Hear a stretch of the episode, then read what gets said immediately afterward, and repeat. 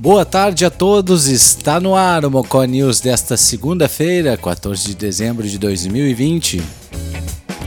Meu nome é Thiago Fernandes e acompanhamos juntos, a partir de agora, aqui pela Rádio Mocó, as principais notícias do país e do mundo, com informações da Rádio Agência Nacional.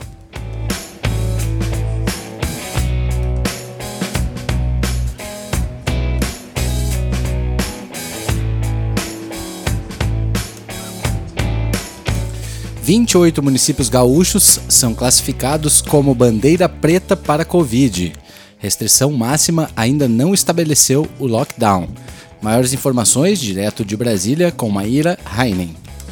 28 municípios das regiões de Pelotas e Bagé, no Rio Grande do Sul, foram classificados de forma preliminar como bandeira preta, o nível mais crítico em relação à Covid-19. A capacidade hospitalar e o número de contágios pelo novo coronavírus pioraram nas regiões.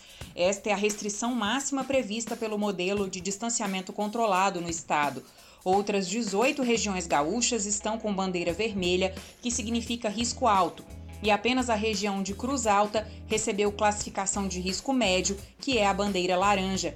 As classificações são avaliadas semanalmente. Na prática, a bandeira preta representa risco epidemiológico altíssimo e demanda cuidados extremos, mas ainda não estabelece o lockdown, em que as pessoas precisam de autorização para sair de casa e só têm permissão em caso de tarefas muito necessárias. O coordenador de auditoria da Secretaria de Saúde do Rio Grande do Sul, Bruno Naundorf, explica alguns serviços que serão afetados. Os bancos eles, eles são limitados a 50% de funcionamento e a área de comércio não essencial, sim, ela tem restrições maiores de fechamento. A educação também é importante que nessa classificação de risco ela passa a ser exclusivamente remota, sem nenhum tipo de aulas presenciais. Segundo Naundorf, 65% dos leitos de UTI da região de Bagé, por exemplo, estão ocupados por pessoas com Covid ou com alguma síndrome respiratória aguda grave. Segundo ele, o período de eleições acabou aumentando as aglomerações e muitas pessoas negligenciaram alguns cuidados.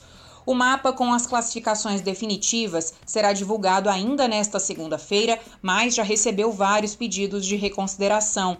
A Prefeitura de Bagé foi uma das que recorreu da bandeira preta. O prefeito, Divaldo Lara, afirmou que Bagé não pode ser penalizada pelos maus resultados de Pelotas, que faz parte da mesma macro-região, onde mais de duas mil pessoas foram infectadas e 41 morreram nesta semana. Divaldo esclareceu que dos 11 itens avaliados para estipular a bandeira, cinco são dados da macro-região, ou seja, não envolvem exatamente os números de Bagé.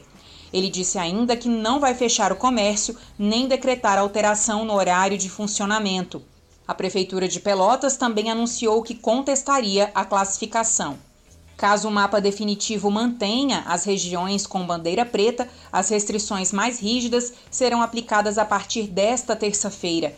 Entre as restrições estão fechamento de comércio considerado não essencial, fechamento de restaurantes self-service, restrição de 50% da capacidade para locais públicos abertos, como parques e praias, encerramento de aulas presenciais e encerramento de atividades culturais com a produção de Renato Lima, da Rádio Nacional em Brasília, Maíra Heinen.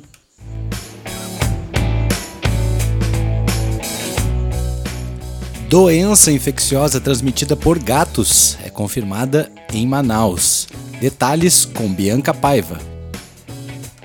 Manaus, a confirmação de gatos diagnosticados com uma doença infecciosa que pode ser transmitida a humanos preocupa as autoridades de saúde. Quatro casos de esporotricose animal em felinos já foram confirmados e outros 16 ainda estão em análise, segundo a Secretaria de Saúde da capital amazonense. Transmitida por um fungo, nos humanos a doença ataca principalmente a pele. As lesões começam com um caroço, podendo formar uma ferida de difícil cicatrização.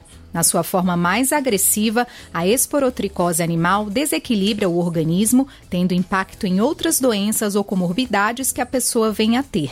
Nos gatos aparecem feridas profundas, geralmente no focinho, e patas, que não cicatrizam, podendo progredir para o resto do corpo. Os sinais clínicos incluem perda de peso, apatia e secreção nasal. O secretário de Saúde de Manaus, Marcelo Magaldi, afirmou que não há necessidade de pânico e lembrou que a doença tem tratamento e cura. Uma equipe de profissionais do Centro de Controle de Zoonoses está fazendo o acompanhamento dos casos suspeitos, com visitas domiciliares e coletando material para exames laboratoriais. O fungo da esporotricose pode ser transmitido ao gato e às pessoas pelo contato com materiais contaminados, como casca de árvores, palha, farpas, espinhos ou terra. O gato infectado transmite a doença para outros gatos e para as pessoas por meio de arranhões, mordidas ou contato direto com a pele lesionada. José Renato Rezende, do Conselho Federal de Medicina Veterinária, alerta que a população não deve fazer a soltura de animais com eventuais sintomas, pois isso pode agravar a situação. A gente conhece no meio técnico como síndrome do gato atropelado. O animal fica realmente com bastante lesões por todo o corpo. Então, verificando esses sintomas, procurar uma unidade de atendimento de vigilância ou de controle de zoonose para que a gente possa investigar novos animais e a ocorrência de lesões em humanos. Normalmente, quando a gente tem um humano com sintomas, você já tem a doença instalada naquele local. A soltura desses animais ou o abate desses animais clandestinamente ou de forma errada faz com que a gente possa aumentar a doença no meio. Uma portaria do Ministério da Saúde de fevereiro deste ano tornou obrigatória a notificação de casos confirmados de esporotricose animal. Renato Rezende, que integra a Comissão de Saúde Pública Veterinária do Conselho Federal, afirma ainda que, mesmo domesticados, há felinos que continuam a passar parte do tempo na rua, o que aumenta o risco de disseminação da doença. O gato não é um animal totalmente domiciliado ele tem hábitos extradomiciliares e isso dificulta muito o controle. Antes, essa doença, ela era chamada doença do jardineiro. Os jardineiros, ao terem contato com a terra, as plantas ou com o solo, onde naturalmente o fungo pudesse estar, ele desenvolvia doença. Hoje, a esporotricose está muito ligada à convivência direta com os gatos. Nos últimos 10 anos, foram registrados surtos de esporotricose em animais nos estados do Rio de Janeiro, Minas Gerais, Paraíba, Pernambuco e Santa Catarina, mas a doença já teve registros em todo o território nacional. Com produção de Michele Moreira, da Rádio Nacional em Brasília, Bianca Paiva.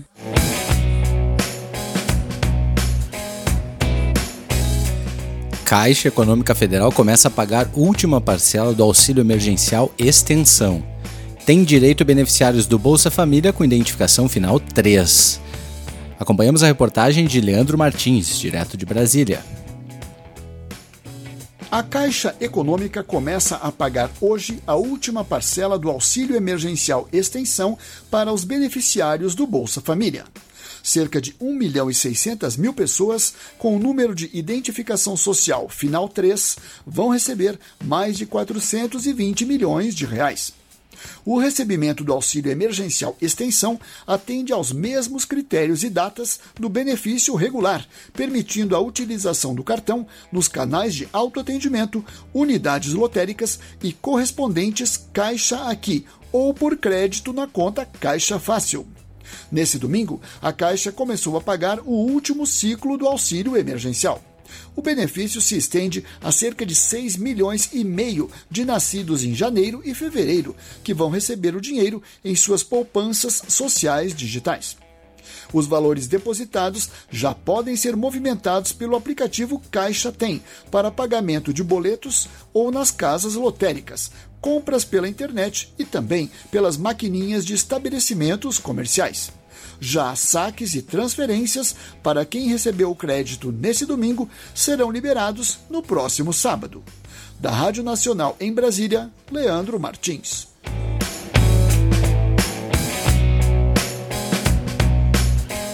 Como de praxe, vamos agora ao comentário diário aqui no Macó News do jornalista Bira Costa, que fala hoje sobre o preço dos produtos da cesta básica para o Natal e o fim do ano. É com você, Bira. Boa tarde. Muito boa tarde, amigos da Radiomocó.net. Aqui Bira Costa, jornalista do online, falando com vocês no 13º Boletim. Vamos lá, Thiago e amigos. A questão toda é o preço dos produtos nos supermercados. Vamos falar de TAPS. Não vou ir muito além da BR-116, porque aí é, cada situação é, é diferente, mas elas, de um ponto de vista, elas se conjugam e se encontram, né? Preços estão exorbitantes, tá demais, olha, faltando, estamos no dia 14, 11 dias para o Natal, Natal chegando aí, semana que vem, muitas visitas, aquele encontro do, de amigos, da família, que seja 5, 10 pessoas, 20, enfim, cada família tem o, o seu tamanho. O preço das mercadorias estão assustadores, né? Eu não sei de que maneira as pessoas, Thiago, e ouvintes da Rádio Mocó, vocês vão conseguir fazer a montagem da mesa da ceia de Natal usando produtos, olha, mesmo produtos populares como uma coxa, sobrecoxa, como um pedacinho de carne, os valores estão exorbitantes, acima de 8, 10, 12, 13, 19, 23, 18, 16 o quilo, só na linha de carnes. Eu estou olhando aqui as promoções de duas grandes redes aqui de TAPS. Não vou dizer o nome, porque eles não fazem propaganda conosco também, né? Mas é o seguinte, o preço das mercadorias na linha de carnes Olha, meu amigo, vai ser difícil. Eu tenho quase certeza que vai sobrar peru no freezer. Muito peru. E o pessoal vai ter que ter muita criatividade, fazer, Thiago e ouvintes da Rádio Mocó, um esforço muito grande e usar da criatividade, quer dizer, usar produtos mais baratos e diversificar a ceia de Natal.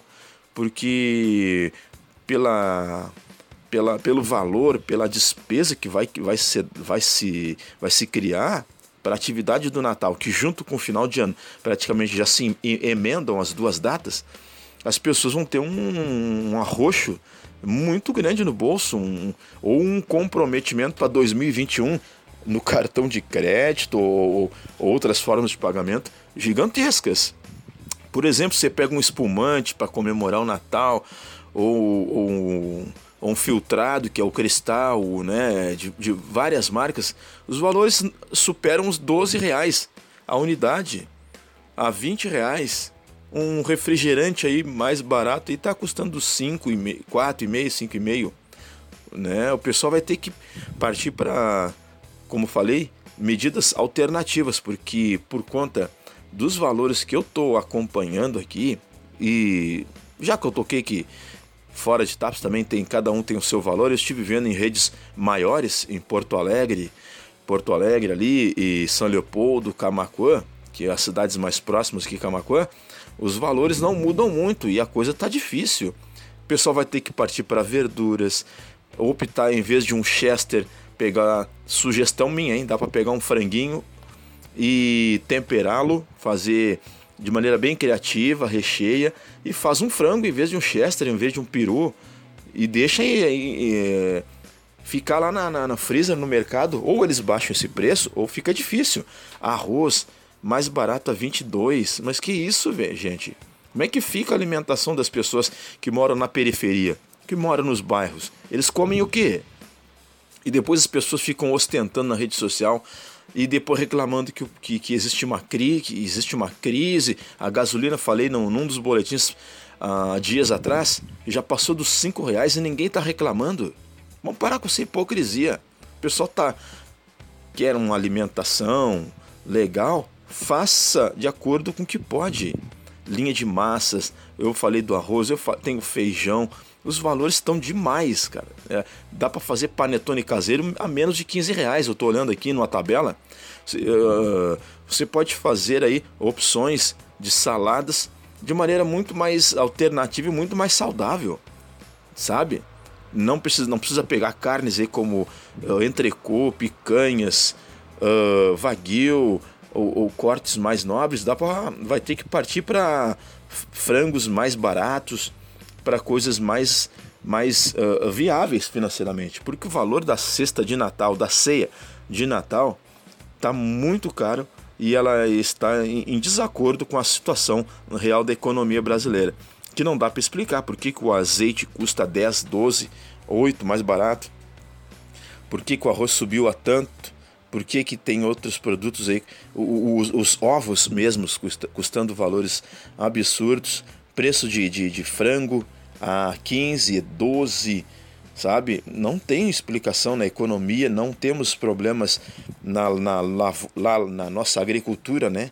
Que leve a tanto. Então a questão toda do Natal é assim, acima de tudo, um evento de confraternização, de relembrar os valores humanos, né? os valores uh, da fé, da moral, dos bons costumes, reunir os amigos, mas vai ter que ser de uma maneira muito mais criativa, porque pelos valores que as redes de supermercados estão cobrando, vai ser complicado de fazer um Natal de uma maneira mais equilibrada e com preços mais justos. Você vai ter que ter um, um, bom, um bom cardápio, mas que seja leve e também uh, com um preço mais em conta.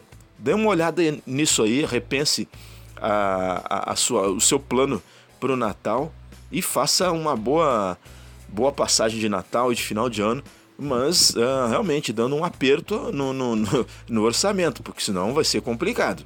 Grande abraço, espero que isso sirva de alerta também para muitos que estão no dia a dia indo aos supermercados e vendo o disparate, o absurdo que estão os valores da cesta básica. Um grande abraço, sucesso, até a próxima oportunidade no nosso 14º boletim para a Rádio Mocó. Obrigado.